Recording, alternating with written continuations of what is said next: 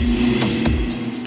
Fala, meus queridos e minhas queridas, sejam bem-vindos ao Fantástico Mundo de Gods. E aqui no meu podcast vocês vão ouvir temas que, cara, passam pela minha cabeça. Tudo que eu gosto de falar, um pouco do, do meu universo, eu vou querer trazer aqui para vocês. Esses temas são um pouco variados, pode ser um jogo, um livro, uma série, um filme sobre sociedade, sobre psicologia, sobre, enfim, qualquer coisa que eu adoro. Então eu vou querer dividir um pouco desse meu universo aqui com vocês. Vocês podem me seguir no Instagram, no arroba Fantástico Mundo do Gods. Sim, o podcast é D e o Instagram é do, do Gods. E eu vou postar lá sempre também coisas que eu gosto, meu universo. Caso você prefira o Twitter, eu tô lá como Mundo Gods. Pode também, se você tiver vontade de me ver fazendo live, jogando, streamando ao vivo na Twitch, no Fantástico Mundo de Gods, tudo junto. E eu abri o meu grupo do Telegram. Então, se você tiver vontade de só trocar uma ideia e não puder dar um apoio financeiro, mas quiser conversar, quiser saber mais coisa desse mundo nerd geek louco que eu vivo, então também tá convidado a fazer parte do grupo no Telegram que tá aberto. Sejam muito bem-vindos ao meu mundo mundo, assinem o podcast, me sigam no Instagram. Se gostarem, já dá aquela ajudinha no PicPay, no arroba Fantástico Mundo de Good. Vocês podem fazer a diferença e fazer com que esse projeto continue existindo, que dá um trabalho editar isso aqui, meus queridos. Então, pega sua breja, pega seu vinho, sua água, sua coca, senta aqui vamos bater aqui um papo gostoso. Bora pro programa de hoje.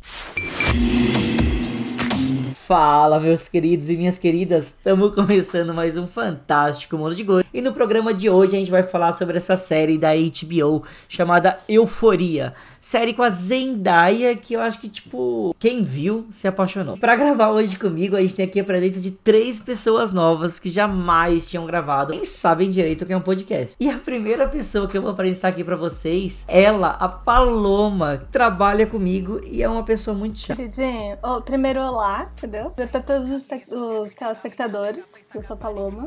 E é isso, eu não sou chata, sou uma pessoa muito legal, Rodrigo. Junto com a Paloma, a gente tem aqui a presença dela, crossfiteira, gosta de um yoga. Ela surfa, pessoa bem alterna aí da vida. Julong. Oi, oi, good. É, não sou mais crossfiteira, mas sim. não sei o que falar. E para terminar, temos a presença dela, que também, que ela é ainda crossfiteira nata, não deixou de ser crossfiteira. A da Vivi, a pessoa mais fofa do planeta. Oi, gente. Tô com vergonha. Não, não, já, já, já quebra essa vergonha. Mas vamos lá, vamos começar aqui a falar um pouquinho sobre euforia. Lembrando que esse começo é sem spoiler. Então, pra gente começar aqui a falar. É, eu queria falar uma coisa antes, tá? É, eu já assisti muita série, eu já fiz um pouco, eu já cursei um pouco de cinema, que foi onde eu conheci o Good. E essa série foi uma das melhores séries que eu já vi na minha vida. Sinceramente, euforia tudo. Por quê? Uou. Por quê? É, eu acho que euforia, ela parece ser uma coisa, mas ela não é. Ela é, trata muito sobre a vida real, né? E ela traz assuntos muito atuais, muito pertinentes, né, no nosso dia a dia, assim. Todos os personagens, enfim, acho que retrata. Eu tô entendendo o que você tá falando. Tipo, ela é uma série. Eu sempre, pra quem, as pessoas que não viram, quando me perguntaram dessa série, eu falei, cara, pra mim parece uma série que superou todas as, as problemas e, e conflitos de, sei lá, qualquer coisa relacionada à homofobia, aborto, qualquer coisa assim. Parece que eles estão, tipo, evoluídos, assim, sabe? Eu achei. Eu vi. Eu só queria perguntar uma coisa, Paloma. Você viu essa série por causa de quem? Série, garoto, por causa de você. Você é que me recomendou, eu não conhecia. Tá bom? Você tá satisfeito agora? Essa é a resposta. Gravado pra todo mundo ouvir. Ô, Goods, você viu essa série por causa de quem? Eu tinha gravado foi por causa da Juliana, que fica me enchendo o saco na época pra mim assistir. Muito obrigada. eu enchi Então, o saco do Good. Mas realmente, eu também acho que essa série é obrigatória. Não, ela é, ela é incrível mesmo. Ela parece. Vocês viram Skin? Sim, eu era viciada. Sim. É, é, pra mim é a skins da, da nova geração, da geração Então, mas Z. eu tenho um ponto muito é, que eu sempre defendo, assim. É, acho que muita gente olha pra euforia e fala, ah, é tipo skins, ah, é quase um skins, e eu não acho, assim. Esses tempos eu, eu revi é, alguns capítulos de skins, eu, um amigo meu estava assistindo. Eu acho que skins, acho que pra época, sim, foi como uma euforia, mas eu acho a euforia muito mais profunda e com muito mais camadas e acho que muito mais adulta do que skins, né? Porque skins na época era pesada pra gente, principalmente que era adolescente, mas eu acho que tem a ver, mas no meu ponto de vista não tem nada a ver também. Sim, até porque os assuntos são, são assuntos que não eram abordados na época, né? Tipo, que a Exatamente. gente não pode ficar dando um spoiler. Não, e também que apesar de. Apesar de Euforia ter aquela temática de sempre da adolescência e todos os problemas, conflitos internos enfrentados, ela traz de uma maneira menos romantizada. Ela é uma série mais pesada, ela não tem mais aquele toque de leveza, de comédia, É, que às é um vezes tem na legal. maioria, sabe? Exatamente. Ela é mais real, né? Mais palpável. É- Essa série não é uma série pesada, porque em alguns momentos eu acho ela bem pesada. Tipo, não é uma série assim pra você. Porque é- ela é mais de 18, não é? Eu não achei pesada. Eu achei ela realista, mas eu achei ela realista, entendeu? Eu acho que Euforia é um tapa na cara, assim. Ela é sem eu achei ela filtros. muito pesada. Eu comecei a assistir, eu não fazia ideia do que se tratava Euforia. Comecei a assistir quando lançou. Tinha algumas pessoas falando e tudo mais. E, cara, tem alguns episódios, assim, que você fica no chão. Acho que mexe no, não sei, fica embrulhada, assim. Eu acho muito pesada porque ela é real, né? A gente não tá acostumado a ver uma coisa tão real. Ela choca, ela marca, e ela tem uma pegada mais assim, sombria também, né? Tipo a música, escura. Eu acho que a trilha é uma coisa muito marcante mesmo nessa série, porque. Bom, porque ela já conta com a Zendaya, né? A Zendaya, é, ela, ela, ela coloca o seu. a su- a sua palma nisso, pelo menos. Muito. Então ela já conta com a Zendaya e ela é uma série muito. É que eu não sei, eu acho ela pesada causa dos assuntos que são tratados. Porque não, não são assuntos tratados. É, é que são muitos assuntos polêmicos, digamos assim, de uma vez só, sabe? Não sei se vocês têm essa impressão. Sim. Rô, mas, eu,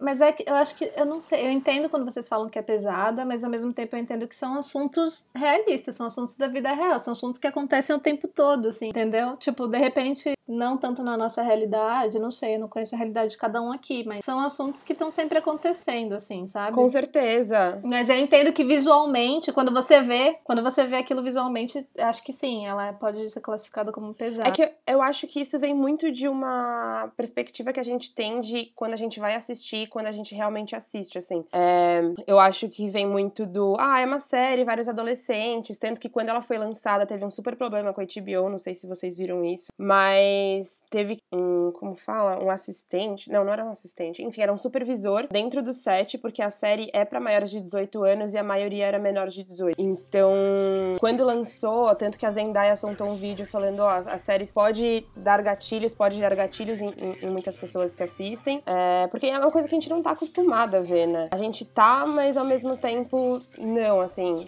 na TV, não na vida real, né? Acho que na vida real a gente tem outros meios Sim. de, de É que eu acho que dublagem, assim, é que acontece. A gente. São assuntos que nós conhecemos. É. Que a gente Sim. sabe o, o, o que eles são, por exemplo.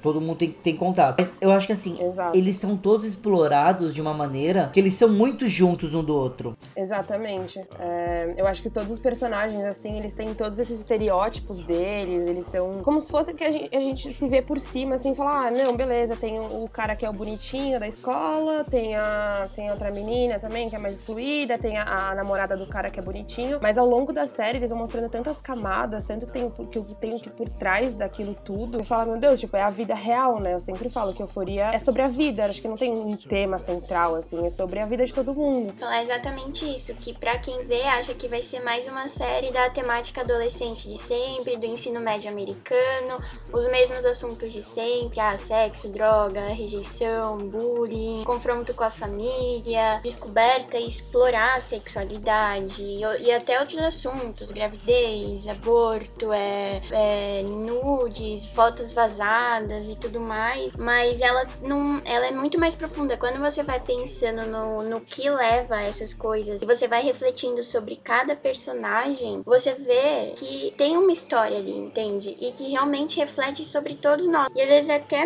bom para os adultos verem, digo até pais, porque eles têm uma perspectiva é, da parte do que os adolescentes passam, do que passa pelas, pela cabeça deles, o interior e a realidade que eles vivenciam, que muitas vezes é abstrata pros pais ou muito diferente, né? Tipo, outra geração, outra realidade, pautada também pela falta de diálogo, que nem sempre é, ah, tá fazendo coisa escondido, daí não, fa não fala com os pais. Mas é por não ter essa abertura pro diálogo, porque muitos desses assuntos tratados, tratados como, tipo, tabu, sabe? É engraçado, porque você até fala assim, né? Menino bonitinho, a menina popular, sei lá, só que parece até uma malhação. né? Exatamente. Falando assim, superficialmente, você fala, ah, parece uma malhação, mas, tipo, na real é muito mais além do que isso. Exatamente. É muito mais profundo. Quando, Quando eu falei pro Goto dessa série, ele falou isso pra mim. Parecer com malhação? Não, que era uma série de adolescente, não é, Goto? Ah, sim. É, é que a primeira exato. vez, pra- pensa, pra quem não conhece, pra, cá, ó, pra quem não conhece e vê, tipo, às vezes um trailer, não tem a noção da profundidade da série. A primeira vez que, que, eu, que eu vi, tipo, uma apresentação, eu falei, nossa, Zendaya, né, Sim, Disney. sim. Puta, deve ser um High School Musical, porque ela canta ainda, né, deve ser, deve ser algo assim. Mas, por exemplo, a gente pode falar que é uma série que retrata um pouco da família, como a família afeta a criança. Tal.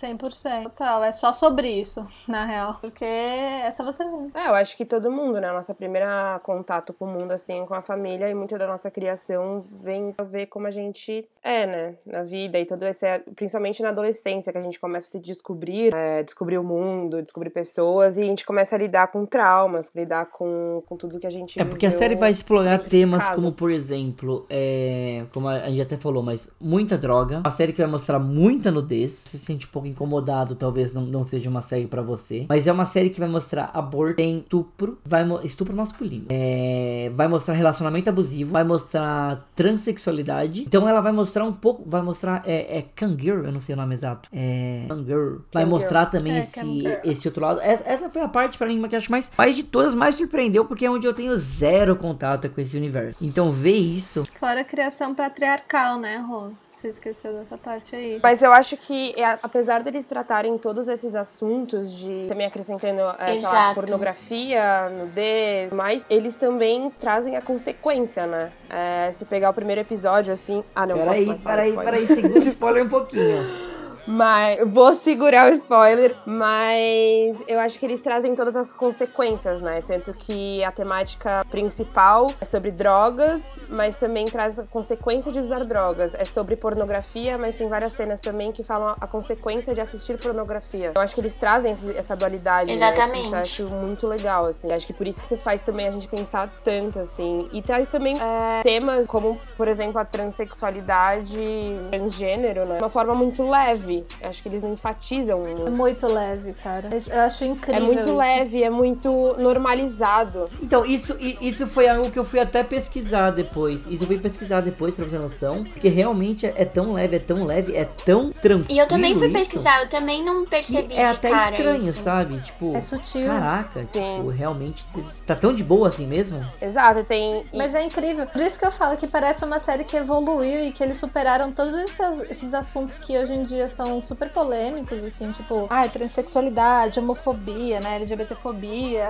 racismo, parece aborto, parece que eles superaram tudo isso, né? Parece que eles estão em outra camada, assim. E eles, até eu digo pelos pais, pelos próprios pais dos personagens, assim, parece que eles superaram isso e conseguem lidar de uma forma, é, digamos assim, idealizada, como a gente gostaria de, de, de fato ser hoje em dia, assim, uma sociedade consegue lidar com esse tipo de assunto, sabe? E entre os amigos também, isso não. Acho que é inte- interessante também comentar é que assim, não é nem só que a, a, a Julius, que ela é a, a, a transexual, ela poderia, no caso, ser tipo, o foco ser só dela. E eles deixam de maneira tão leve que não é só nela. Tipo, ela é só. é- é- ela é só, tipo, é mais uma coisa que tá na série, sabe? Mais uma coisa, não, não um termo pejorativo. Ela é só mais uma adolescente vivendo conflitos adolescentes. É, mas eu acho que exatamente, tipo, eles tratam com naturalidade pra gente começar a enxergar com naturalidade, né? Quando é, a gente consome esse entretenimento com, tratando isso como tabu, a gente vai continuar tratando como tabu. E ela, a Jules, por Exato. exemplo, é só uma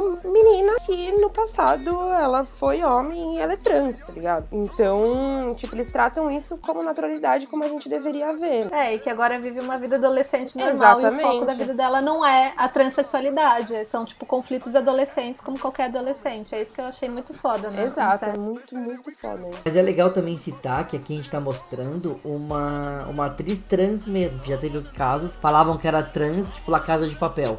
Falou que tinha uma atriz trans, mas era mulher mesmo, não era trans. Tanto que no caso da Jules, não. Ela é mesmo. Importantíssimo, 2020, né? Trazer uma trans representando uma trans. Exato. Mas La Casa de Papel, por exemplo, quando saiu no começo do ano, não era. A gente é levado a pensar. Porque normalmente é o que acontece, entende? É, que a gente tá falando de uma aí- produção da Europa. Mas eu acho que é um grande problema. Mas tá assim. meio errado, né? Deveria ser. É um grande problema. Eu acho que. Vamos problematizar. Eu acho que a série, ela é muito. A euforia, né, principalmente, ela é muito real. Em trazer temáticas e, e, tipo, lidar com essas temáticas até no. por trás das câmeras, assim dizer, né? É, vamos falar de trans? Então vamos trazer uma menina trans. E a Jules, ela nunca tinha atuado, né? Exato. Ela não era atriz, ela era modelo. É. E ela E ela quase faz. artes, né? Aham, e ela quase faz o papel dela na vida real, né? Isso é muito legal também. Acho que isso traz Então, uma grande Eu naturalidade. fiquei pesquisando, eu dei uma pesquisada sobre ela depois tal, e é muito parecido, porque até a época que ela fez a transição é parecida com a Uhum. personagem.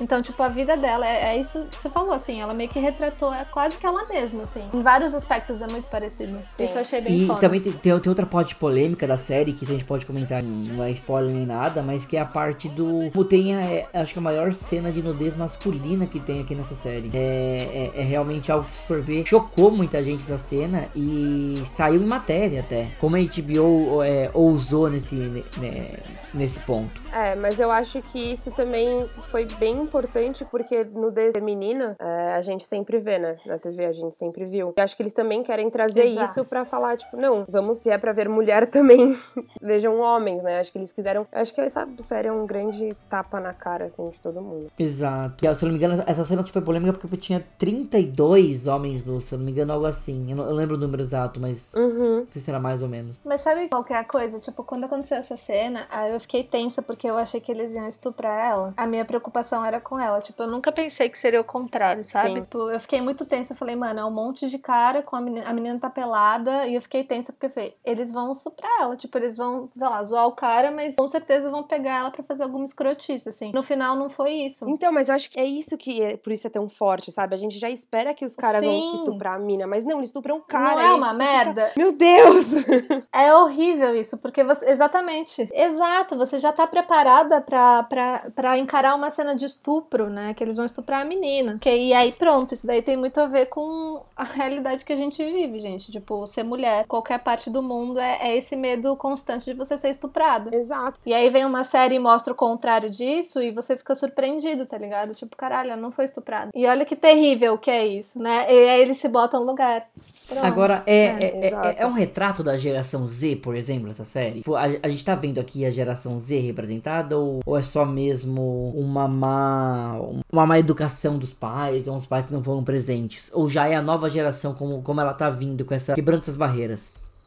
Eu acho que tem uma mistura aí, Igor. Primeiramente, tipo, como que vocês veem a geração Z, assim, tipo, por definição? Bom, Vi, você pode falar melhor que todo mundo, você é Z. É, você, quantos anos você tem? Eu tenho 19. Você é muito geração Z, você, pode falar melhor que todo A mundo. Paloma, ela é tipo W. Fica tipo W, vai se fuder, garoto. Tá doido? Não, mas quando a gente. Eu, hein? Quando a gente vai pesquisar sobre, é tipo, as pessoas que nasceram por volta a partir, né, de 1995. E eu, Eu. acho que quando a gente tem, né, esse, como posso dizer, esse título, a gente tá se referindo a uma geração, né, conectada do digital, da tecnologia, muito móvel, é, pessoas que vivem, tipo, múltiplas realidades, que eu acho que isso que aparece bastante na série, sejam elas presenciais ou digitais, é, você vê que todo personagem eles têm uma história de certa forma complexa, informação visual, muitos recursos.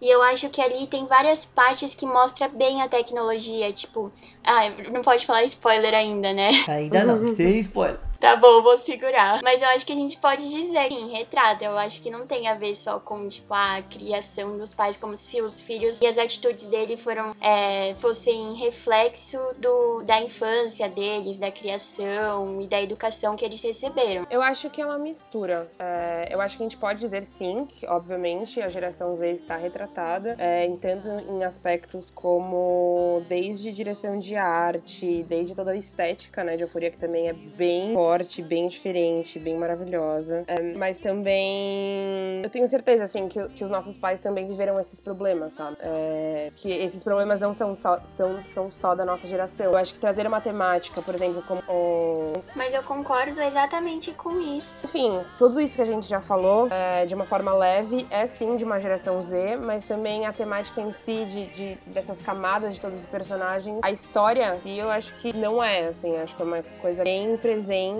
mas que nunca foi falado. É, são assuntos que não eram discutidos, né? Exatamente. Acho que são sempre assuntos que ficaram debaixo do pano, ali por baixo do pano e. É, eu nem acho que não eram assuntos que não eram é, discutidos. Pá, eu vejo de outra maneira. Eu vejo. É, nunca foram tão discutidos juntos. Porque normalmente se a, se a, temática seria trans, seria só sobre isso. Aborto, o drama seria sobre isso. Seria, mas não nunca é tanta coisa junta. E tanto que até, até umas horas que, cara, é, por isso que eu chamo de pesado às vezes. Porque era porrada atrás de porrada. Tipo, não tinha um momento feliz. Até teve um momento feliz que durou um, dois episódios. Também é legal ressaltar, é uma série rápida. Oito episódios de em torno de uma hora. Então, assim, se você quiser maratonar num dia, num sábado, num domingo, sem sair de casa, você pode pode. Então, ela trata coisas que são, por isso eu chamo de polêmicas, são polêmicas, mas o modo como elas tratam também são pesadas. Eu acho que também eu sinto muito esse negócio da, de ser pesado. Eu acho que pelas cores, pela, pelo modo como é apresentado, por exemplo. Toda vez que a, que a rua Sim, ela tá, ela tá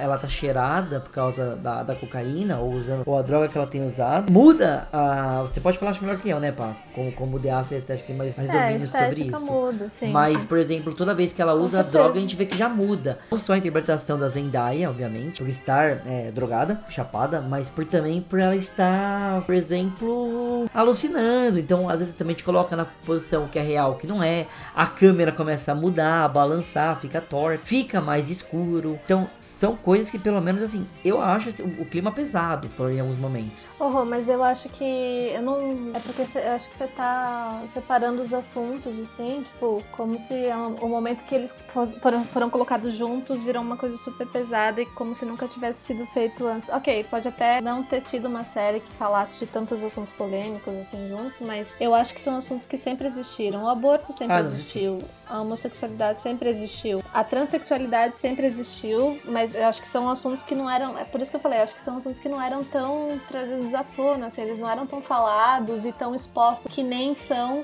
é, que nem são expostos da maneira que a geração Z expõe, assim. Eu acho, eu admiro a geração Z por isso, sabe? Inclusive tem, eu vou dar spoiler, não vou dar spoiler ainda, não pode, mas tem uma, um trecho da série que é, eu achei, achei muito marcante. Eu achei que, você ia dizer por um segundo frente. que era, inclusive tem amigos que são da geração Z. Fala, cara. Não, não, não tenho.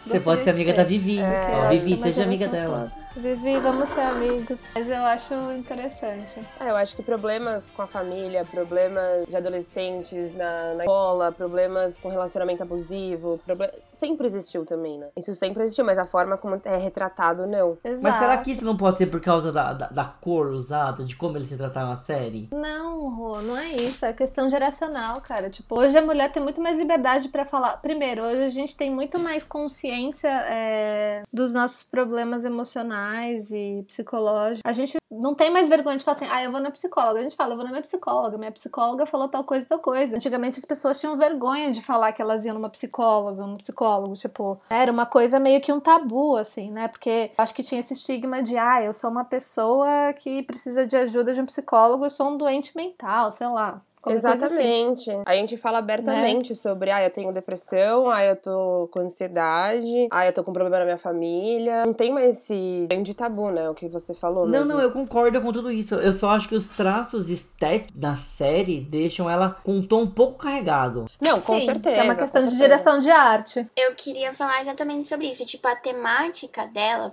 por mais que sejam assuntos que são pertinentes desde sempre, sempre existiram, mas eles vêm sendo comentados cada vez mais e, e, a série explora, né, com mais naturalidade, mas outras séries também que fizeram muito sucesso atualmente, Elite, 13 Reasons Why, também retratam os mesmos assuntos, só que é de uma maneira mais romantizada, mais levinha, às vezes tem uma outra pitada de comédia. E esse que eu tava falando, é, ele tava falando, né, nas decisões de arte, a técnica de filmagem, a edição, as cenas escuras, a baixa iluminação, contraste, a trilha sonora também, que é muito característica, né? Eu achei muito, sabe, parece que foi feita exatamente para essa série. Traz um tom assim mais pesado, sabe? É uma série mais intensa. Eu acho que tem isso da direção de arte deles. Não, com certeza. Eu acho que acho que por isso também, exatamente isso, ver que você falou. Tem outras séries, mas eu acho que a temática também é meio, por pensar, meio nonsense, não sei se é essa palavra, mas ela a maquiagem, as roupas que ela elas usam. E eles norma costumam normalizar muitas coisas também nessas outras séries. Eles tratam como se fosse algo normal, assim. Exatamente, entende? tanto que assim, a maquiagem de euforia começou a ser usada, virou moda, mas depois de euforia, né? É, ninguém, ninguém pintava,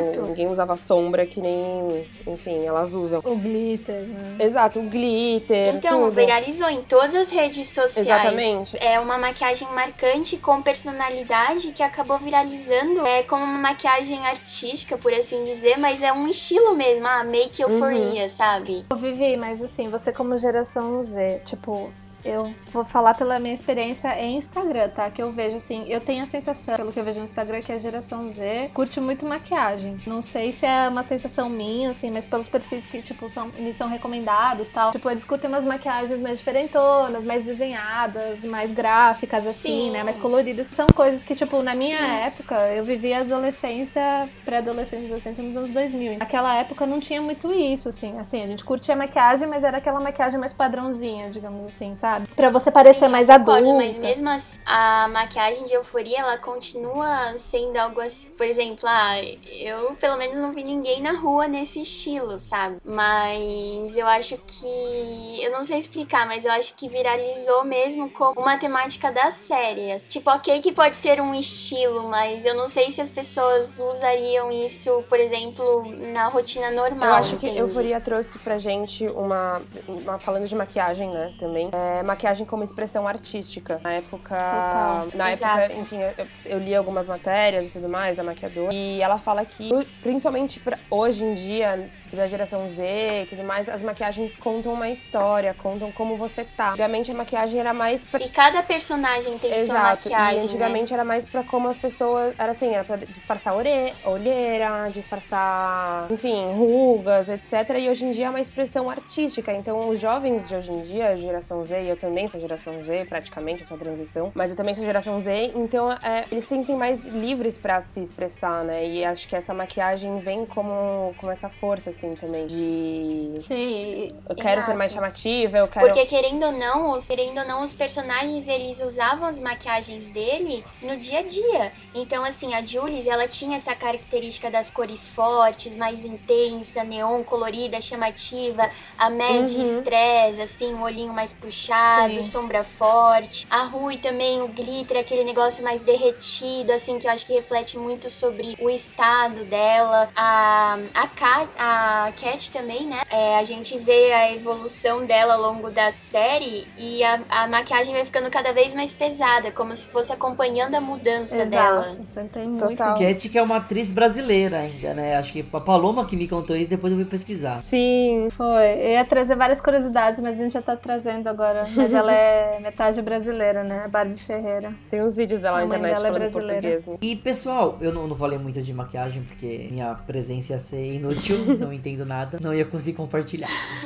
Mas é, sobre também, acho que um pouco, só voltando um pouco pra gente falar um pouco do, do estilo, eu gosto muito do estilo que a série foi gravada. Eu gosto muito é, quando eles colocam essas, essas pegadas de, por exemplo, putz, se ela tá drogada, a gente vai mudar o tom, a o, o câmera. Quando, por exemplo, tem, tem uma cena que isso também não é spoiler, que a Cassie, Cassie é o nome dela, se não me engano, que a Cassie ela tá tendo um orgasmo num, num carrossel. Cara, a câmera começa a. Eu não sei explicar, de. Mas ela meio que fica em blur. E tipo, você. No começo eu não tava entendendo o que tava acontecendo. É, eu tipo, acho- eu tava, mano, ela tá muito louca. Aí eu fui ver, eu falei, cara, ela tá. É que nem a Rui também, quando, por exemplo, ela tá drogada, tem aquele desfoque, é, tem aquela mudança de dimensão, né? Tipo, o negócio aproxima, gira, muda de direção. É quase como se você fosse a personagem, né? É uma sensação de primeira pessoa. Exato, ela traz a, a. A câmera utiliza algumas sensações que ela sente. Exatamente, sabe? acho que a câmera, as cores, tudo, assim. Tipo, é, é isso que ela tá Uhum. vendo. Ela tá balançando, ela não tá. Você parece que você tá sentindo junto com o personagem. Acho que por isso que é assim, pesado Ah, a essa série é e eu. Mas a série em si, ela tem um. Exato. Exatamente. Sim, mas ela tem uma estética sombria, né, no geral, assim. Ela é uma Muito coisa sutil.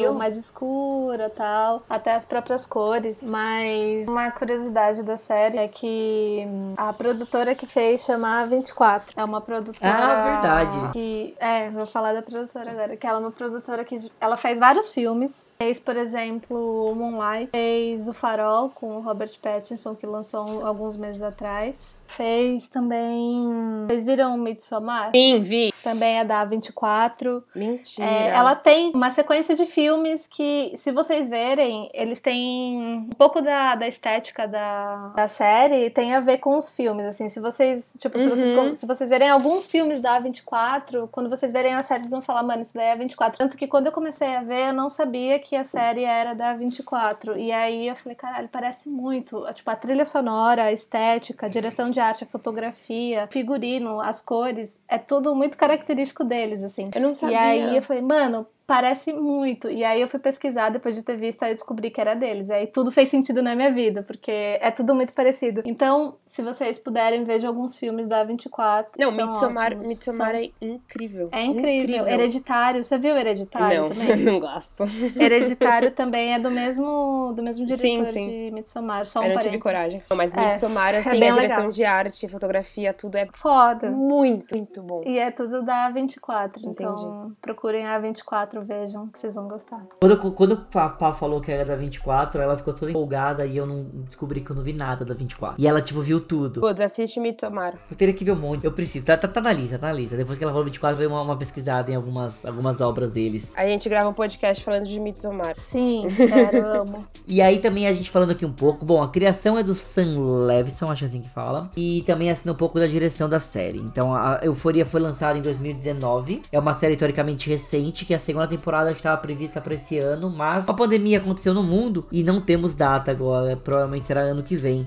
Do lançamento da segunda temporada. Mas, acho que a gente pode contar um pouquinho, sem spoiler ainda, quem são os personagens da série. Porque terminando isso, a gente já entra em spoiler. Tipo, aí a ladeira abaixo. A gente pode falar qualquer coisa. Rô, posso só adicionar que a Zendaya postou uma foto, comentou em um. Ela deu uma entrevista falando que, obviamente, né, as coisas estavam meio complicadas por causa da pandemia de fazer uma segunda temporada, mas que eles estavam estudando a, me- a melhor maneira de fazer isso, mas que eles estavam pensando em um episódio ponte, né, entre a primeira e a segunda Sim, temporada. eu li isso, verdade. E acho que é Ai, meu é, Deus. e que há um mês atrás ela postou uma foto no Instagram dela do, do All-Star que a personagem E o irmão né? dela postou alguma coisa da também, Rue. né? Ai. É, e aí falando assim, ah, senti saudade de você, tipo, a fotinha do tênis. Então, acho que gravando esse episódio ponte aí. É uma coisa que eles fizeram também, foi uma jogada que a Netflix fez com Sense8. Entre uma temporada e outra teve um especial de Natal, mais ou menos. Uhum. É a mesma, tipo, é tipo um segura fã. Eu quero muito, mas você vai ter um episódio só. É. Mas é bem, é legal, é bem legal. Se, Tipo se isso. vier. É que assim, eu quero muito falar do que eu espero da segunda temporada, mas vamos passar aqui. Vamos esperar, vamos esperar até falar o último episódio também.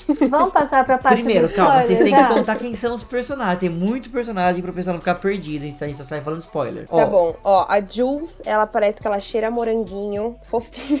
É, nossa, Eu quero abraçar a Jules, ela é maravilhosa. ela virou meu crush dessa série, sério. Ela, que tipo, é uma pluma gente. rosa. É Nossa, isso, pra quem tá ouvindo, entende. É um... é um- Mentira. O espírito livre, né? Uma pessoa Exatamente. totalmente livre. E aí nós temos também, a, a, pra, pra explicar também, a Jules, ela é a trans, que eu demorei pra perceber que, acho que todo mundo meio que demora, porque eles não chegam naquela série que te, te trata que nem um idiota, sabe? Que vai entrar alguém e falar do nada, ó, uma transexual. Você vai falar, hã? Sabia que eu, eu fiquei muito na dúvida. É, no primeiro episódio, eu per- meio que percebi que ela era trans, mas aí eu falei, não sei. E aí no, no final do último episódio, enfim, tem uma cena de cima, assim, na, na cama que mostra que ela é trans. E aí eu falei, cara, eles estão tratando ela. A personagem é trans ou é só uma atriz faz uma personagem de uma menina? Tipo, eu, eu fiquei Exato. muito perdida, assim. Eu fui pesquisar, Fiquei porque eu muito falei, perdida. meu, não é trans, é Eu só também. uma menina. E assim, os traços dela Exato. não, não, dá. é, são traços muito delicados, como você falou, ela cheira moranguinho. São Muito. traços delicados. Então, eu não achei. É tudo que eu, acho que eu fui perguntar pra você na época. Eu falei, ô, Aham. ela é? A Jules é trans, eu falei, continua assistindo.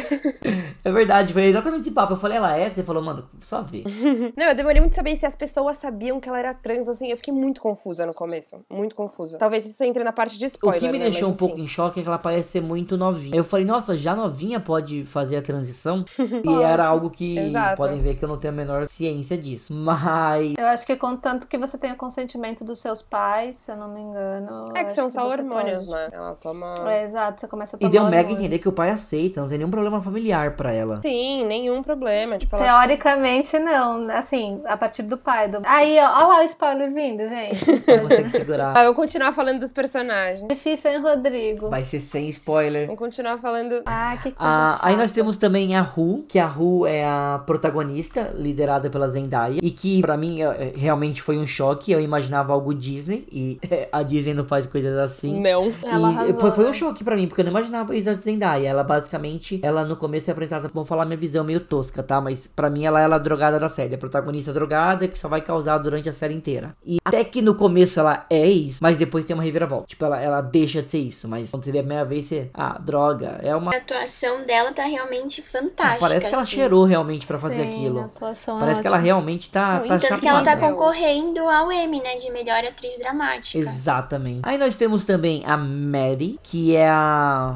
Maravilhosa. Tanto a Maddie quanto a Cassie seriam um pouco mais, eu acho que da. As clássicas americanas, da. As clássicas. As populares Não- não do pelo que acontece médio, com elas, líder mas- de torcida. Exatamente. Seria. Mas ela, a Mad, ela é, é e não é, né? Porque, assim, ela é mais, digamos assim, padrãozinho, mas ao mesmo tempo ela tá pouco se fudendo. Porque, tipo, ela é quem ela é. Ela é super determinada, ela, ela faz o que ela quer. Mas a ela, Cassie tipo, não. A Cassie ela cai tem, no, no padrão. A Mad, a Cassie, eu acho que ela cai um pouco mais no- na opinião dos outros. Mas assim, eu vejo assim, também né? a média, ao mesmo tempo que ela é autêntica, quando ela tá num relacionamento abusivo, ela parece que não consegue sair daquilo, entende? Tipo, parece que ela se Mas submete a daí algumas é, tipo coisas. assim, característica de relacionamento abusivo. Mas eu acho que isso, tipo, não é culpa dela. Eu acho que é uma questão de relacionamento abusivo, sabe? Poder masculino dentro de um relacionamento abusivo. Porque ela, como personagem, como personalidade dela, do personagem. Mas ela é mostra muito que ambos autêntica. tinham uma dependência emocional um pelo outro. Total. Mas eu total. acho que, que elas foram colocadas pra também identificação do público mais geral, sabe? Da, da massa. Eu, eu, eu, eu acho que Cara, eu acho isso. que elas foram colocadas pra mostrar que também a menina padrão e a popular escola de todo filme americano lá também tem muitas camadas. Eu acho que a Mary não é tão autêntica assim. Eu acho que ela quer ser muito, quer parecer muito, assim, mas eu, não- eu, não, eu não concordo, assim, que ela é pouco, pouco se fudendo, Ela tem sabe? atitude. Ela é muito. Ela tem atitude, mas ao mesmo tempo eu acho que ela é muito. é, No, episódio dela, né? Parece muito isso, assim, toda a questão dela. Quando E nas cenas de elas no grupo, né, das amigas, eu também eu não vejo uma pessoa tão, tão, é, assim, autêntica e forte. E também tem que lembrar que também. a. Tipo, eu acho que ela vai pela. Ela vai, acho que ela vai por padrões estéticos, mas eu acho que ela. Ela tem uma dependência emocional, que é a questão do relacionamento abusivo, mas eu acho que ela, como, como característica, como personalidade, eu não sei, eu tenho muito a sensação de que ela é uma pessoa que ela é, tá ligado? Tipo, ela é essa pessoa. é, Eu vejo muito ela como um personagem, uma personagem independente. Eu não consigo ver ela com essa. Eu vejo a ide- a dependência emocional, mas eu não vejo ela uma personagem tão estereotipada no sentido de que, ah, eu não consigo. Sei lá, isso que vocês falaram. E a, sabe? e a Mad, ela tem, por exemplo, uma coisa muito assim, ela tem aquela coisa que toda série americana te- tenta puxar um pouco o lado. E é. Não tô que é ruim, tá longe disso, gente. Mas que é uma diferença, que ela é latina. Então eles sempre mostram os latinos também. Então é como se ela tivesse esse sangue caliente, esse sangue latino com ela. Que eu acho bem legal. Eu acho Sim. ambas atrizes muito boas também. Nós temos também o Nate. Nate, que vai ser. O boy lixo. É, Insuportável. Hétero top padrão. boy total. Horrível. Não vamos nem falar dele, aquela. Mas é legal também ver a, a atuação do Jacob, tipo, que eu não sei vocês, mas eu conheço ele pela Barraca do Beijo, né? Da Netflix. Sim. E não, não, ele tinha um papel tão fofinho, tão assim, né, leve, bonitinho. E daí a gente vê ele nesse personagem é um tanto quanto chocante. Nossa, eu não conheço ele, eu achei que você ia falar, tava em casa semana passada, menina. Não, esses dias eu revi um episódio de Euforia que meu amigo tava assistindo, e aí eu, eu revi, acho que o episódio do Mark. E, enfim. E aí eu fui assistir a Barraca do Beijo 2. É o Nate. Eu falei, gente, não dá. Não conversa, né? Totalmente diferente. Assim, a atuação dele é impecável também. Acho ele muito bom. E aí a gente vai ter também o Chris, que é o namorado da Cassie, vai se tornar o namorado da Cassie ao longo da série, mas tudo tá, tá caminhando pra isso. Que também é. não- ele não tem tanto destaque sempre, mas quando ele tem, é, tem, tem um momentinho dele. E o Chris, ele vai ser meio que o. Também o padrão americano, o jogador de. O jogador que vai entrar na faculdade, vai tentar uma bolsa. Então ele vai ter, ter esse lado. Tem o Fesco. que o Fesco basicamente é o amigo barra drug dealer da, da Ru. E ele é como se fosse um irmãozão dela. Tem a, a atriz que mais me chocou, assim, porque eu não imaginava. O, eh, de todos que eu poderia não imaginar, o enredo da série é o da Cat. A Cat, tipo, eu não imaginava, mas nunca eu ia conseguir chegar. O que aconteceu com ela ia acontecer. Porque assim, pra, pra a gente tentar falar um pouco quem é a Cat. A Cat é a. A. a meio que. Como eu posso. Ah, deixa eu ver. A, a, a Cat é aquela menina que tá no grupo das populares, mas é que é pressionada, por exemplo, a perder a virgindade. Ela tá no grupo das populares e por mais que ela esteja, não sofra nenhum tipo de diferença, ela é totalmente o contrário, né, delas, entende? Sabe aquele termo Não rola Duffy, identificação sabe? com as Que é aquela amiga meio que fica de lado? Porque e é, é legal ver o quanto ela era pressionada, né, por exemplo, na questão de perder a virgindade e como ela sentia, né, isso. Ela tinha certa urgência pra fazer isso. E daí depois ela começa a se descobrir e você vê que ela até se distancia do grupo delas, porque acho que não acompanha mais a mudança. Parece que elas entram em momentos diferentes. O que acontece, eu acho? Isso acontece até hoje com qualquer criança, criança, né? Qualquer adolescente que perde a virgindade. Isso com homem, com mulher, eu acho que tem uma pressão que os amigos mesmo colocam. Então, tipo, no caso de homem ou mulher, ah, você perdeu, perdi, então você, eu tenho que perder, então não, não, vai, vai, vai. Fica esse negócio na cabeça que até a própria sociedade, eu acho que isso eu acho que é muito bem retratado por ela, porque ela, primeiro que a gente, a gente falou, ela, ela tem uma, uma diferença das amigas, não só uma diferença é, mental, estética. digamos assim, mental que eu digo assim, tipo, de jeito, como estética. A gente vê, por exemplo, a Cassie e a Média, elas são. Exato, padrão. É magro, beleza, uma loira, uma morena. E ela não, ela é gordinha. Então a gente já vê uma. Até as roupas, elas diferença. sempre super patricinhas, ela mais assim, meio nerd, assim, entende? Não estereotipando, mas é o estilo. O próprio óculos dela, né, dá esse... É, mas a partir do momento também ela vai começando a se descobrir As também. roupas, a maquiagem. Tem, e quando ela começa a se descobrir, é, sim, mas tipo, ela tem uma questão antes de antes dessa questão de nerdzinha e tal, acho que tem a questão estética dela também, que é a questão tipo dela ser gorda, tal, e ela não rolar essa identificação e de repente é até por isso que ela andava com as mais populares, tipo, de repente ela fala assim: "Ah, eu estou com com o pessoal mais popular, é, eu- o fato de eu estar com o pessoal mais popular, eu posso esconder o fato de eu ser gorda, sei lá, e ninguém vai entre aspas reparar nisso, sabe?" E isso é um tanto quanto curioso, porque nessa temática, né, do ensino médio americano, geralmente tem o grupo das populares que é super fechado, que, por exemplo, uma pessoa que nem a Cat nunca entraria, entendeu? Exato. Exatamente. Nossa, eu estranhei muito isso na série quando, quando eu comecei a ver. Eu falei, gente, como assim? Tipo, por que, que ela tá aí, sabe, entre essas garotas? Não tô entendendo. Porque a gente tem muito essa, essa ideia de, de estética americana de high school, né? De ensino médio, das garotas populares, que são as loiras magrinhas, maravilhosas. de todo mundo quer torcida. pegar elas. E nunca é uma pessoa gorda, né? Nunca é um Normalmente corpo as gordo. gordas são nunca as que sofrem bullying, Exatamente. E né? aí eu lembro que eu estranhei muito isso. Na- as excluídas. É, são as excluídas, né? Aquelas que sentam na mesa do, na hora do, do lanche sozinho. É, inclusive a atriz, né? Ela é super ativista nesse meio. Empoderamento Total, do ela é corpo. muito. E é o que acontece com ela durante a série, né? Ela começa a se empoderar, tipo, cada vez mais e, tipo, não ter vergonha Sim. do corpo dela. E acho que isso traz também pro espectador, tipo, um, um empoderamento, né? É, perceber o outro lado do corpo dela, né? Exatamente. Tipo, eu sou zoada por esse corpo, mas existe uma outra, uma outra camada, um outro universo Uhum. que, que eu não sabia que existia. Total. Bom, eu acho que a gente já falou aqui, aqui bastante. Eu acho que a gente pode agora entrar um pouco no. Não no spoiler mesmo. Finalmente.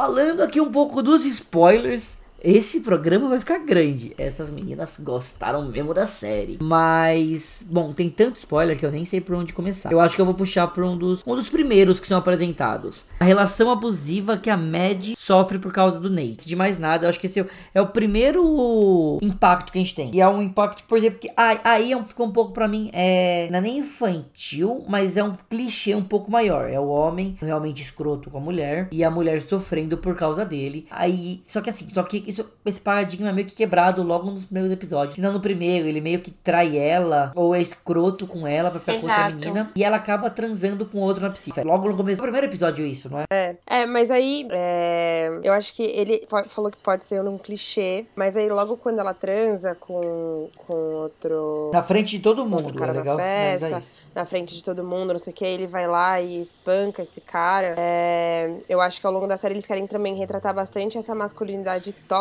né? Tipo, essa possessão, esse. Que é até aí. Posso falar mais pra frente já? Não, a- a- aqui é, é free, pode falar na ordem que quiser. Agora pode falar da série Pode. toda. Tem essa toda a questão, né? De a gente não sabe se o Nate é gay ou não. Sim.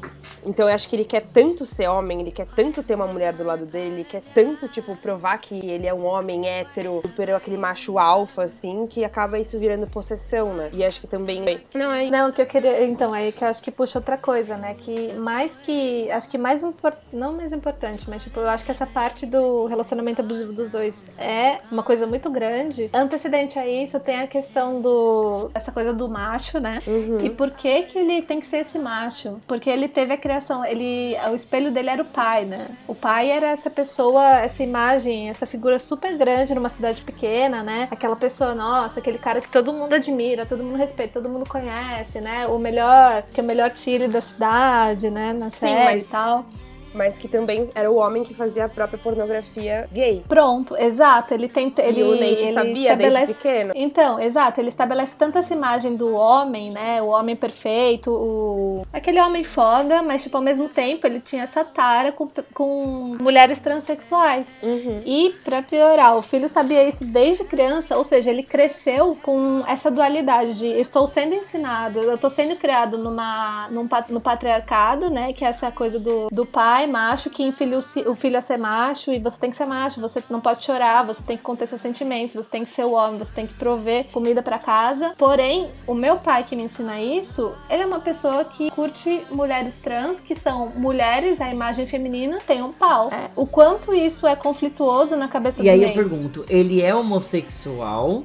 Ele tá fazendo isso pra meio que se vingar do pai? Ou ele tá fazendo isso porque, como, como a Paloma falou, ele meio que tá se espelhando no pai? É o espelho, é a raiva ou ele é? Então, mas é, é, ele se relacionando com, com uma mulher trans, não necessariamente ele torna. Não, não, não, não exatamente, não tem nada a ver, mas eu entendo que na cabeça de um menino, de uma, de uma criança, ele, tipo, ele exi- acho que ele fica nesse conflito, tipo, um pai que tá ensinando, você tem que gostar de mulher, não sei o quê. E o que, que é a mulher na cabeça de uma criança, né? A mulher, essa imagem feminina, super. eh, Imagino que seja a imagem da mãe, porque provavelmente o, o pai é casado com uma mulher super feminina, né? Que exerce aquele papel da mulher em casa, de cuidar da casa, cuidar dos filhos, etc. Enquanto ele é o provedor da casa. E aí, de, de repente, ele, ele, se- ele se depara com a imagem do pai é, e ele tem aqueles vídeos que são de mulheres transexuais, ou São seja, só que é de uma imagem de mulheres? uma mulher. Não são com homens também? Eu não lembro. Tinha É, homens? sim. Não lembro. Eu achava que era só de mulher. Tinha de homens também, eu acho. Tanto que o Nate, ele tava num Tinha. aplicativo. Falando lá com a Jules, ele tava num aplicativo gay, né? Eu acho que era só de trans. A- até onde eu lembro, é- é- era assim. Mas, tipo, digamos que o pai, ele tem essa coisa de... é, se relaciona com mulheres. E aí, tipo, ele vê o pai se relacionando com pessoas que têm um pênis. E aí, tipo, você... Eu imagino que fica conflitoso na sua cabeça. Tá, o que que é uma mulher? O que é uma mulher com um pênis? Tipo, o que que é essa coisa de você ser homossexual não? E ele é casado Exato. com a mãe do Nate, né? E o Nate fala, ué, meu pai é casado, vê pornografia deles desde pequeno. Eu acho que o Nate é bastante. bastante camadas Traumatizado. problemáticas, assim. Traumatizado, Muito, isso. É, e mostra, e mostra que essa posição de macho alfa do Uhum. Nate, tipo, ou popular, ou jogador, ou bonitão, mostra que também foi imposto, por exemplo, já tem aquela cena dele malhando com o quê? 12 Sim, anos, uhum. 13, fazendo musculação. Então eu acho que ele vem, né, da criação e ele vai desenvolvendo isso, e talvez até por isso, por esse conflito interno, e daí ele quer se provar a todo momento. Me- A Mad, eu acho que ali nem, eh, não sei, não não lembro quem falou de precisar estar com uma mulher, mas eu acho que ele tem uma dependência com a Mad. E o fato de ele ver ela com outro homem, que você vê que ele é tomado pela raiva e ele tem também isso que vocês também falaram, né? Que às vezes a gente pode ver como certa infantilidade, maturidade, joguinhos emocionais que eles fazem um com o outro, de provocar ficando com outra pessoa, é, do ciúmes, de um outro terrorismo psicológico. Mas é, eu acho que vai por aí, assim. E a questão da Mad não é. Acho que não é a Mad em si, por ela ser quem é. Eu acho que é porque ela performa muita feminilidade, assim. Uhum. Tanto que tem uma, um capítulo que ele fala, né? Ele gostava de mulheres sem quase nada de pelo, mulheres pequenininhas, Sem mulheres que não pelo. tinham o ombro muito Sim. largo, etc. Que são, são características muito femininas, né? O que, o que a nossa sociedade classifica como muito feminina. Exato. Então não é que ele gostava da Mad em si por, pela pessoa que ela é, e sim pelas características físicas, né, que ela, que ela expressava. tal. Exato, e assim, a gente, e eu, eu, pelo menos a primeira cena que tava o pai do Nate e a, e a Julie juntos, eu achei, tipo, muito, muito. É uma cena feia de ver, não era? E é- é- era como se ele machucasse ela, sabe? Horrível. Tanto que acho que Sim, a, a, a horrível. Ru pergunta depois, e você gosta dessas coisas, você deixa eles fazerem isso? Ela fala, ah, tipo, é isso que eu, que, que eu achei até um. Até pesado em relação a. a Ju, sabe? É como se, tipo, sexo pra ela fosse algo que fosse pra machucar ela. É como. Como se fosse a única opção que ela Exato, tivesse, isso que, né? tipo, eu particularmente não gostei. Posso trazer um ponto sobre isso também que eles tratam? É, eu acho que, assim, a série fala muito sobre pornografia, sobre etc. Tem uma cena que a, que a Cassie, o namorado dela, e ele tá, começa a transar com ela e ela fala, não, para, eu não gosto disso, alguma coisa assim. E eu acho que isso tem muito de, de como a pornografia tá, ensina, assim, entre aspas, os homens Ensina os, a os, transar, os né? pré-adolescentes. né? Exatamente. E quanto isso fere as mulheres, o quanto a pornografia é tóxica, assim. E isso também acho que tem a ver com o pai do Nate. Até hoje dizem que a pornografia é feita pro homem. Não, exatamente. Sim, mas eu acho que a Ju tem um ponto, um ponto interessante. Exatamente, eu acho que isso, tipo, permeia entre o pai do Nate, com o Nate também, com a Jules. Também a Jules foi ensinada a isso. Com o namorado da, da Cassie, desculpa, eu não, eu não lembro o nome dele. Mas que é uma, é uma coisa que elas retratam também. E hoje em dia tá sendo muito falado também. Que, cara, a pornografia não é o certo. É, as mulheres perfeitas da pornografia também não são assim na vida real, né? E eu acho Não, mas é exatamente isso que também a gente volta naquele assunto da geração Z, que o acesso rápido, né, e fácil, muito comum a esse tipo de site, que normalmente é a educação sexual de muitos adolescentes. E às vezes até no meio eles são pressionados a ver esse tipo de coisa, e eles têm aquela imagem de uma coisa perfeita, assim, em questão do estereótipo do padrão da mulher, e mas ao mesmo tempo um ato animalesco, é, é, violento, animalizado, e eles tomam isso como tipo fosse ideal, entende? Exato, eu acho que a série também quer retratar isso, assim, eu foria atrás disso de uma forma não, não explícita também, como todos os outros assuntos, mas também de uma forma, tipo, cara, sei lá, não é legal, enfim, de várias cenas, assim, né, vários personagens. Não, até, até a cena também que é meio escrota, quando os caras ficam mostrando as fotos da Cassie, acho que antes do Chris namorar ela, e acho que quem fala isso pra ele é o Nate, fala, ah, ela, ou, alguém, que exatamente, fala, ah, ela gosta assim. E ele, é, é exatamente essa cena que você, você, você narrou depois, ele tenta fazer, ela fala, meu, não gosto disso. Ele falou, putz, cara, falaram que você gostava. Exatamente. Não é assim que você gosta? E a Cassie, a Cassie é super sexualizada, né? É o personagem dela, tipo, eu acho que ela se sente também na pressão de, de, de ser sexualizada, o corpo dela, de sempre mostrar. Quando ela fala, tipo, cara, não gosto disso, acho que é, também é o empoderamento dela, assim, né? Não, mas agora que a gente tá falando da, da, da Cassie do Chris, É. tem outra cena que eu acho muito pesada, que é quando ele é estuprado na fraternidade dele. É o Nossa, demais. Meio que, tipo, ele, ele tá transando com ela, entra os caras da fraternidade e claramente ele é estuprado. Em vez dele, tipo, eu acho que ficaria um horrível, mal, tipo, ela foi violado. Ele tenta transar com ela ainda e não mostra, né? Mas dá a entender que ele realmente brocha. Por causa do que aconteceu com ele. Claramente ninguém vai estar tá 100%. Você não concedeu isso, não foi de, de como acordo, digamos assim. Então. E ele tipo, pra mostrar o homem, tipo, tô aqui, nada me abalou. Gods, você como homem, como você se sentiu vendo essa cena? Mal, péssimo, horrível. Você, tá, que mais? Não, tipo, quando eu vi essa cena, eu pensei assim, cara, por que que esse cara tá fazendo isso? Eu não entendi a priori que ele tinha sido estuprado. Foi meio. hã? Eu também não entendi, Eu fiquei sabia? primeiro em, em- Eu fiquei em meio- choque. Eu fiquei tipo assim, meu, que tipo de brincadeira é essa? Alguém faria uma brincadeira dessa? Não é uma brincadeira, sabe? Tipo, alguém faria isso na vida real? Foi isso meu, meu primeiro questionamento. Eu faria isso nem com ninguém, isso. É o que, fala, é o que fazem com mulher, né? Exato. Ah, vamos brincar aqui. E tipo, eles en- entraram no quarto e deram, sei lá, três bombadas no cara. E eu, mas o, o mais surpreendente pra mim acho que foi a reação, porque, cara, eu ia ficar chorando, mal, acabado. Ele. Mas é que ele teve que mostrar, tipo assim, A né? Isso aconteceu comigo, mas eu preciso. Exato, eu A preciso mostrar minha masculinidade masculinidade. dele. Eu preciso, tipo, mano, apagar isso da minha vida exatamente nesse momento e mostrar como eu sou, continuo sendo macho, apesar disso ter acontecido. porque isso não me Exatamente, representa. masculinidade Entendeu? tóxica. E claramente, ela, quando vê a cena, começa a gritar e ele tenta fazer nela, ela claramente olha e fala, mano, não tem, não tem nada aí. O que você tá tentando fazer, pelo amor de Deus?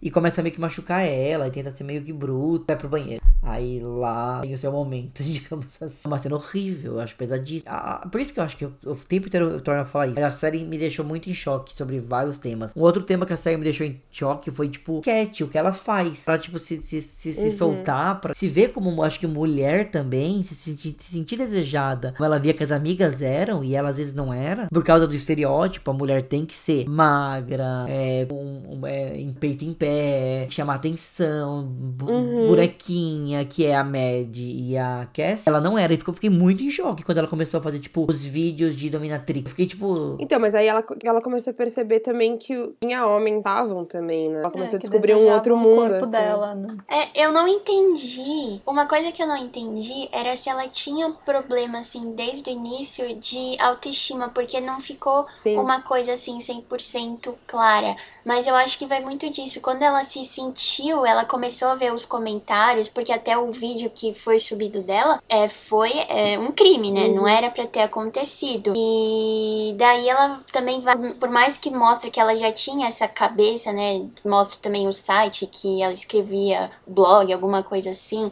alguns contos, ela não tinha vida sexualmente ativa. E daí, ao ponto que ela vai descobrindo a sensualidade dela, ela vai ficando cada vez mais. é, a transformação, assim, é realmente algo muito.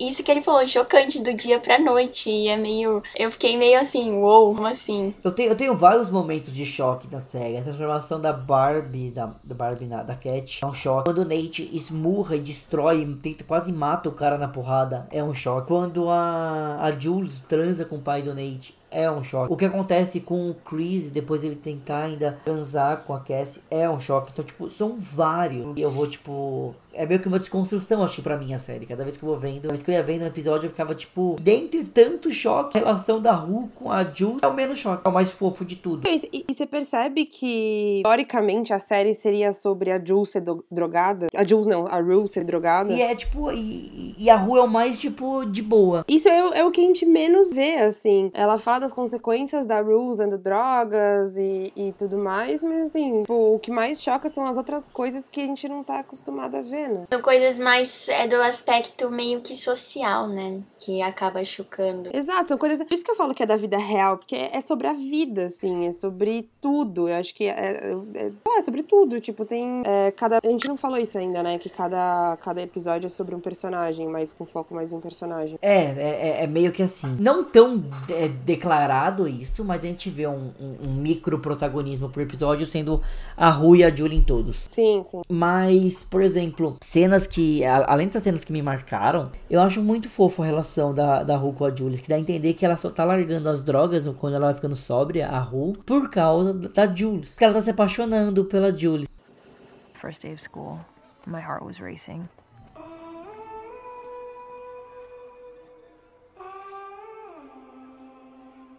I had made a new best friend, and for the first time since getting out of rehab, I was feeling good about the world. I've got an idea. What? I want to get out. What is it? No idea. Didn't you just get out of rehab? Should I be concerned? Maybe. I feel like this isn't a good idea. Kinda disagree.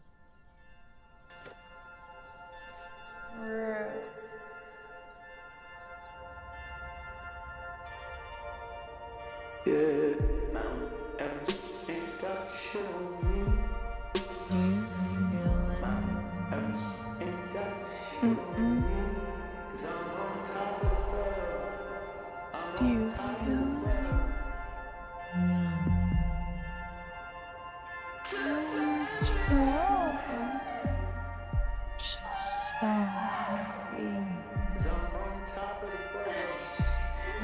Mas a Julie, ela, ela, ela sente a pressão, porque Sim. todo mundo fala, ah, você faz muito bem pra rua e ela tá melhorando tanto. Uhum. E você vê que ela começa a entrar num conflito interno, principalmente naquela festa, que ela começa a beber muito, porque ela sente o peso da responsabilidade emocional que ela tem com a Rui, uma, uma parece que uma dependência, não é dependência, mas uma responsabilidade afetiva com aquela pessoa e com a sobriedade daquela pessoa. E ela se sente, acho que, sufocada, presa nisso. Sim, tanto que ela vai É. viajar, ela vai visitar o amigo dela. E aí ela lembra Sim, da. que tem da outra garota, né? A Ana. É outra garota? E Não tipo, que ela percebe que, tipo, tem coisas além disso, digamos assim, né? Porque é uma responsabilidade muito grande. Tipo, botar esse peso em cima de você. Mas a, a Rui, ela tava se apaixonando pela Jules. E a Jules, ela não tinha, acho que, certeza sobre o sentimento que que ela tinha pela Rui. Viraram um casal. Pra mim era muito uma dúvida, assim. Eu achava que a Rue gostava, mas eu não achava. A Jill sempre também acho que foi meio barreiras, né? Não sei. Mas eu acho que é pra ficar subjetivo mesmo. É que a Jules, ela, ela é uma personagem muito livre, né? Porque eu vejo duas coisas aí. Uma, ela não conseguia se comprometer, porque como a Paloma falou no começo, ela é muito livre, e a, e a Vivi falou agora. Ela é muito livre pra deixar de ser livre. E outra, eu acho que elas nunca foram um casal. Pra, ela, pra Jules, eram, tipo, as melhores amigas. Pra Ru, ela era um... Mas eu acho ela, que- ela, tipo, ela tava apaixonada. Exato. Então, tipo, nunca teve um casal. Tanto que aquela cena do trem, né? Que a Jules entra e daí já dá gancho pra uma das cenas finais, como se isso fosse um possível gatilho, né? Uma recaída. Porque elas queriam fugir, mas aí a Rui começou a ter meio que uma crise de ansiedade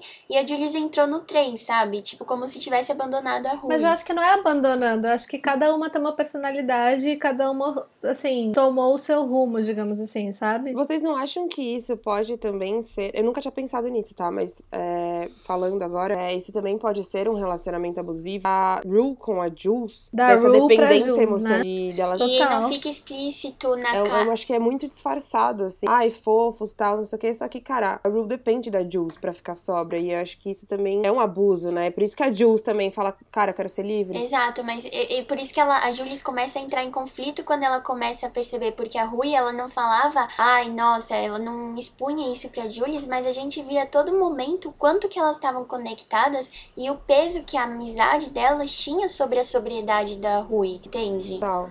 Gente, mas quem não teve, Total. teoricamente, um amigo na infância, ou uma amiga, independente se homem ou menina, porque já, já falam, teoricamente, todos os pais já vêm como todos como héteros. Tem aquela amiga que você é muito amiga sendo menino, ou você sendo menina tem aquele amigo e já fala, ah, namoradinha, namoradinho. Foi a mesma coisa na situação delas, no caso. Eu, eu, eu, eu vi muito isso, como se fosse duas crianças que não começam a estar junto, não mais crianças, né? Teoricamente eles estão saindo do colégio, do meio do colégio. E aí fica mostrando muito como, tipo, ah, são namoradinhas, mas para elas não eram. A, a Ru não queria aceitar, Ah, você diz pelos pais, né? pelos pais, pelos pais. E tipo, e depois quando elas vão começando a aceitar, tipo, a Ru não quer aceitar e a e depois ela vai aceitando e a Jules meio que, vamos chamar de foge. Não é nem foge, ela tipo basicamente fala, olha, não quero namorar com você, em outras palavras. É, mas tanto que ela, ela vai.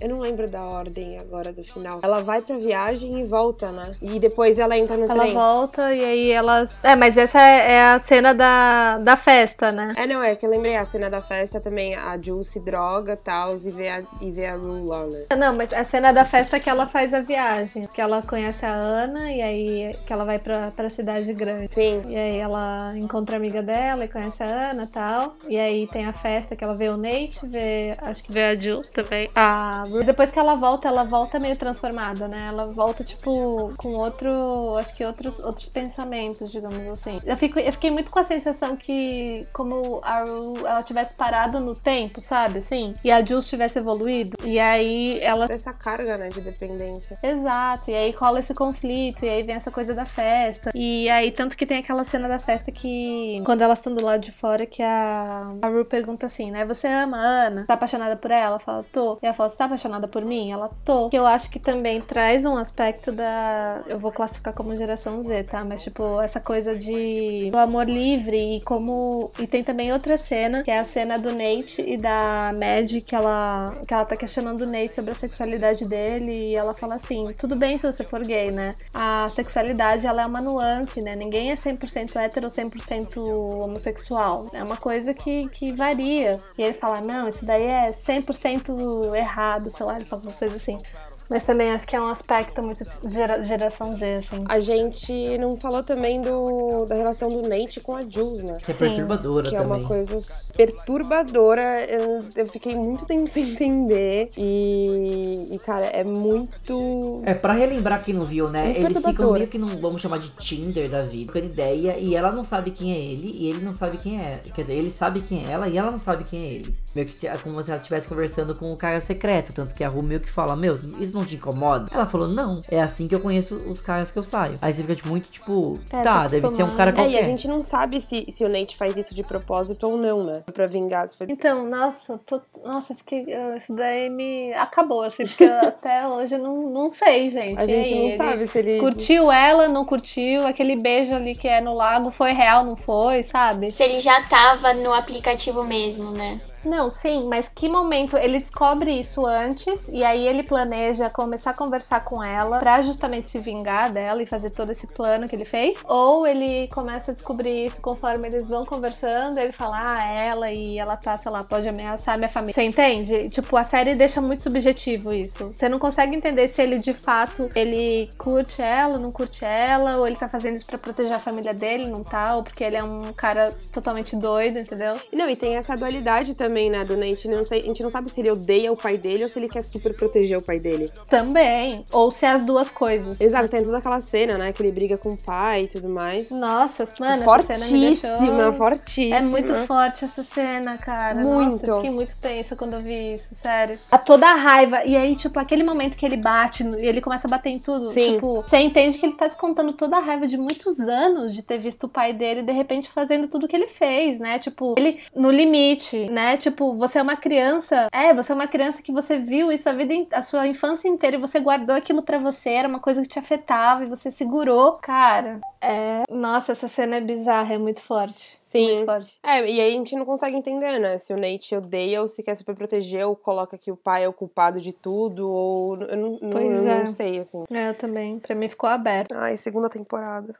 e tem o grande final, né? Que é horrível. Desculpa. Tem o grande final, é tem milhões de teorias. É horrível. Ah, não, Não eu é acho que é, virou um flash Não é mob. horrível. eu não sei se ela tá alucinando, não sei se é Não. vida real. Eu não sei se, tipo, aquilo é tudo, talvez, uma, uma letra de música que me faça pensar sobre a série. Não, pra, pra mim, pra mim, eu não gostei daquela quebra. Eu achei muito, tipo, porra, agora isso não precisava. Foi indo tão bem, ela terminasse, tipo, sentada, chorando na grama, ia ser top. Não sei nem se ela morreu, vai que ela morreu.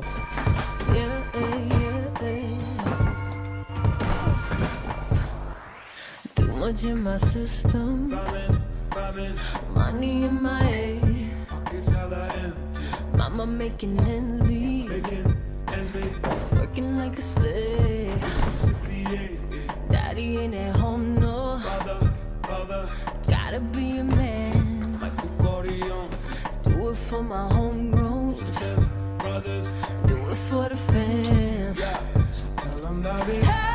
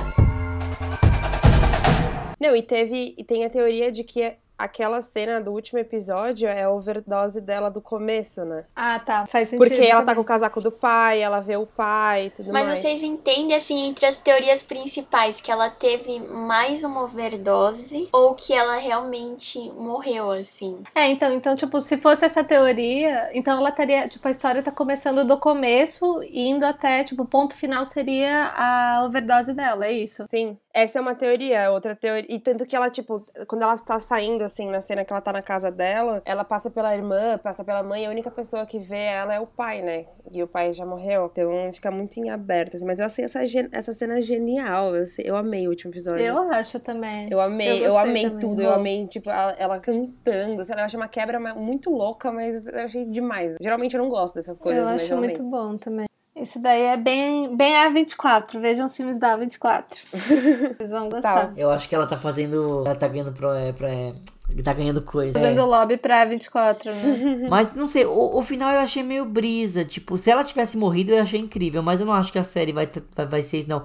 Eu acho que no final vai ser tipo, seguimos normal. Pra mim, a segunda temporada vai ser tipo, tá, agora a gente vai seguir normal e ninguém nunca vai saber o que foi o final. Ah, não sei, Go. Euforia é muito a gente. Sempre que. Tudo que a gente esperou durante a série, nada aconteceu. Ah, ó, e tem uma cena que a gente não falou, hein? O momento que a Rua é obrigada a usar aquela droga pesadíssima, que é a pior de todas. E ela fica, sei lá, com. A cena da, do, do cara É, nossa, eu acho lá, né, pesadíssimo vai- também. Ela fica, sei lá, quantas horas apagada. O amigo dela fica mega preocupado. Ah, é verdade. desesperado que ela não volta. E ele falou pra ela, meu, é muito pesado. E o cara basicamente deu a entender, se ela não usasse, todo mundo morria. Não, tipo, o segundo gatilho de estupro, né?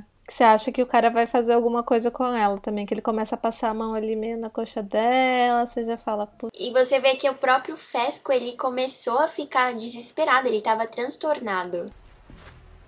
Sure you want no fentanyl? Nah, man, I'm cool off that shit. It's too many ODs, man. I don't want the heat. How about you, little sis? You ever tried fentanyl? No. Nah, she's good, bro. I let Big Brother talk for you. I don't know. Don't look at him. Look at me. You ever try it? Yo, for real, bro. I don't want her fucking with that shit. You know that feeling when you come so hard that you can't feel or hear shit? You like that feeling? Yeah. Oh, shit. You gonna love this.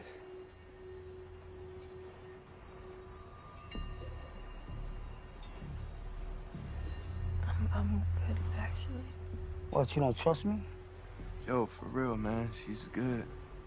Shut the fuck up, bitch. Ain't nobody talking to you.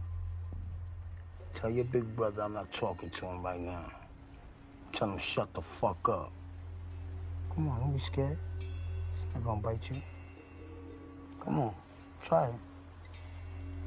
E sem falar que a narrativa da série, ela é um narrador, ela é a narradora e ela já sabe, ela tá contando a história como se fosse uma história pós-mortem, sabe? Tipo, eu não sei explicar, porque ela a todo momento ela já sabe do que vai acontecer. Mas é isso. Ao longo do programa, eu vou deixar aqui a- as músicas, pessoal, pra quem quiser acompanhar. Então. Gente, é uma Assista série obrigatória. É. Eu evangelizo todo mundo pra assistir essa série, inclusive o Gods, que tá aqui falando sobre. É, é demais. É uma das melhores séries. E veja os filmes da A24, que ela tá louca. Não consegue parar de falar disso. Assistam Euforia, série obrigatória. E a trilha sonora também escutem, porque é muito boa. Ah, e posso deixar uma coisa também, gente? É o Instagram da maquiadora, chefe Maravilhosa. de Euforia. E aí, doni.dave, D-O-N-N-I ponto D-A-V-Y. Doni.dave. E aí ela tem várias maquiagens estilo Euforia, quem quiser ver lá. E o interessante é que ela posta, se você for mais, mais pra longe no perfil dela, ela posta algumas fotos da, da série, das maquiagens, e ela explica um pouquinho como as maquiagens estão relacionadas com os personagens, né? Então, por exemplo, quando a Jules estava toda apaixonada pelo Nate, que ela ainda não sabia que era o Nate, tem uma maquiagem que é uma nuvenzinha, assim, volta do olho. Então, tipo assim, ah, ela está no mundo das nuvens, tá apaixonada, ela fez uma nuvenzinha. Então tem essas relações com a personalidade e os momentos que cada personagem tá vivendo. Dá Sim. pra ter um, pegar umas informações no perfil dela. Vejam, é legal. É demais. Pô, é animal isso. E vindo aqui, pessoal, para as perguntas finais, eu queria saber de vocês a nota de 0 a 10 para as três, o ator preferido de vocês, ou a atora preferida, e o momento preferido. Convers... Começando pela Palominha. Palominha, sua nota de 0 a 10. Não, pra mim essa série é perfeita, é tudo nessa vida. Eu amo 10. Mas sobre os Agora, o seu ator preferido, Então. ou atriz. Eu tenho um crush na Jill. Pra mim ela é maravilhosa. Mas como personalidade. Tipo, eu amo muito a personalidade, a personalidade da Jill. Ela é muito livre, assim. Mas Cat, a história dela eu acho muito foda. Como ela era aquela pessoa quietinha e meio nerdzinha e que não se. é, odiava o corpo dela e de repente ela teve essa reviravolta, sabe? Eu acho muito foda, assim. Então eu falaria Cat. E o momento marcante. O momento marcante. Nossa, tem a cena da, da Jules, que ela tá na festa, que ela foi ver a amiga dela. E que ela viajou pra ver a amiga dela. E, elas tão, e ela conhece a Ana, e elas estão na festa, que ela tem aquela alucinação, meio que ela vê o Nate, mas o Nate é a Ana, que é a menina que ela tá lá na festa. Pra mim, essa cena é muito foda em questão não só pelo conteúdo, mas pela direção de arte. Eu achei muito boa. Seria esse momento. Agora, Julong, sua nota de 0 a 10. 10. Com certeza. Ah, o seu, o seu ator ou atriz preferido A Hunter Schafer, que é a Jules. e o seu momento. Putz, esse é mais difícil. É, Eu gosto muito do episódio da, da festa no parque. Eu acho um episódio incrível por tudo. Pela câmera, pela, pelo que acontece no episódio, pelo, pela trama, pelo figurino, por tudo. Assim, eu acho que é o episódio que mais me marcou e é o momento, né? Enfim, que mais me marcou. Agora, Vivi, sua nota de 0 a 10. Teu ator ou atriz prediletos? 11. Não, mas sério, 10. Eu gostei muito dessa série. Olha, eu vou falar da atriz. O papel da Zendaya realmente pra mim foi sem indescritível. Eu achei que ela tá muito, muito bem. E é exatamente aquilo. A gente tá acostumado com a Zendaya na Disney e tal. E você vê ela com essa carga de dramatização. Eu achei incrível. Mas de personagem, vocês vão achar aleatório. Mas eu amo o Fest. Ele não é um dos principais, mas o, o papel dele e a relação que ele. a preocupação, a relação que ele se mantém com a, a Ru, eu acho o Fez muito. sei lá, eu gosto dele. E agora. Ah, não, e o momento, falta o momento, da Vivi. O momento é o mais difícil, né? É... Nossa, eu não consigo, assim, pensar, porque teve muitas cenas que me marcaram muito, mas eu não consigo pensar numa, num favorito, assim. Olha, uma que me marcou muito foi quando ela tava contando, principalmente, o início, né, da história dela, da reabilitação e tudo mais, e mostrou aqueles confrontos com a mãe, a irmã também, mais nova, a, aquele, aquele momento mais família, sabe? E como ela tava transformada pelo uso mesmo, né? E a dependência química, mas foi algo que eu assisti assim, eu fiquei, caramba. Animal. E agora minha vez. A minha nota, cara, eu vou dar um 9. Por que, que eu não vou dar 10? Porque, a, a- como eu falei, a série me incomodou em alguns momentos. Eu acho que foi uma desconstrução. A, o ator, ou atriz, cara, eu vou ficar com a Zendaya, a Ru. Porque eu não esperava aquela atuação dela. Eu esperava algo totalmente diferente. E ela realmente me surpreendeu pra caralho. Eu vi que ela, tipo, caraca, ela é realmente uma atriz fora Disney. Ela não é só aquela, aquela garotinha. Ah, na, na, na primeira cheirada de carreirinha dela, ela me conquistou. E tipo, o modo como ela atua era muito bom. Ela tava blazer o tempo inteiro na série. O modo de se vestir, figurino, ela tava, tipo, realmente foda-se, ela é daquele jeito. E legal que ninguém julgava ela. Ela era daquele jeito, todo mundo, tipo, ah, a gente é a tudo bem. É, e o momento, cara, eu vou ficar na hora que o. Pra mim, o melhor momento é na hora que o, tipo, o pai do Nate se toca e que simultaneamente o Ju, a Ju se toca, que o Nate, que o pai do Nate, quem é que saiu com ela e teve relação, é muito boa essa. Ele trava de um lado, ela trava do outro, os dois ficam, tipo, é muito awkward, sabe? Um, um não consegue meio que falar. Os dois travam, é demais. Ele tava um momento antes falando que acho que o chile dele era o melhor. Ele era o cara do chile. E ninguém, ninguém comia um chile tão bom. Nananana, ele deixa o chile cair no chão. Depois ele vai atrás dela pra falar com ela. E aí a Ru também fica perdida. Mas acho que esse momento do encontro entre o que, que ela percebe que o pai do Nate era o cara que ela saiu. E também esse mesmo cara. É o mesmo susto que ele leva, tipo, quando ele vê a. Quando ele vê meio que, tipo. Que a, a, a menina que estuda com o filho tava lá. E ainda, ainda fica mais em choque porque era uma menor de idade. É, é animal tudo isso. E é isso, pessoal. Hoje falamos aqui de euforia. Queria agradecer a presença das três meninas, da Vivi, da Pai e da Ju. Obrigado mesmo por terem participado. Espero que vocês tenham gostado. Espero que vocês venham pra falar da segunda temporada quando sair e de outras séries, filmes, livros, o que for que vocês topem falar. E o final é de vocês. Podem falar o Rô, obrigada por ter me apresentado essa série.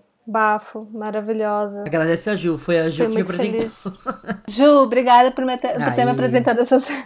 Mas, gente, papo maravilhoso, sério. Essa série, ela é- tem muito conteúdo e eu acho que a gente poderia ficar aqui ainda muitas horas falando, porque acho que ainda tinha muito pano pra manga. Mas foi muito legal. Godz, muito obrigada. Me fez relembrar essa série maravilhosa. É, gostei muito de participar, foi muito legal. E levantamos assuntos e tópicos bastante importantes. Obrigada, adorei. Segunda temporada, tô aqui. Muito obrigada, gente. Também gostei muito. Essa série também eu assisti na quarentena, né? Um pouquinho da modinha, né? Que tinha viralizado.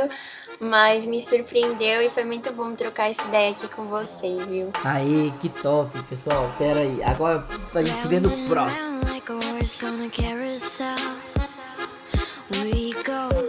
Will I catch up to love? I can never tell. I don't know. Chasing after you is like a fairy tale. Like I'm glued on tight to this carousel.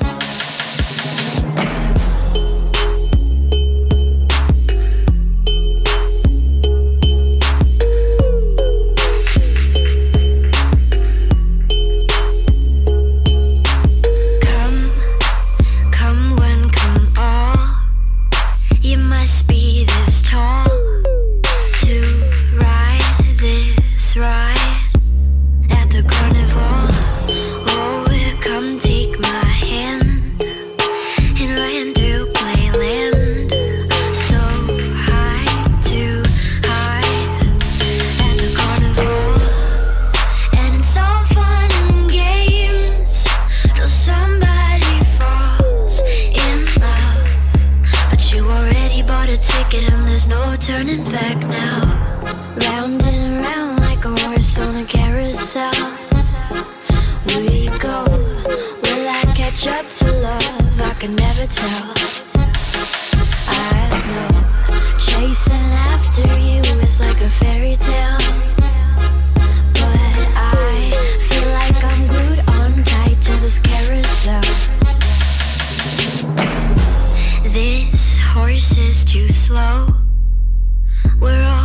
this close.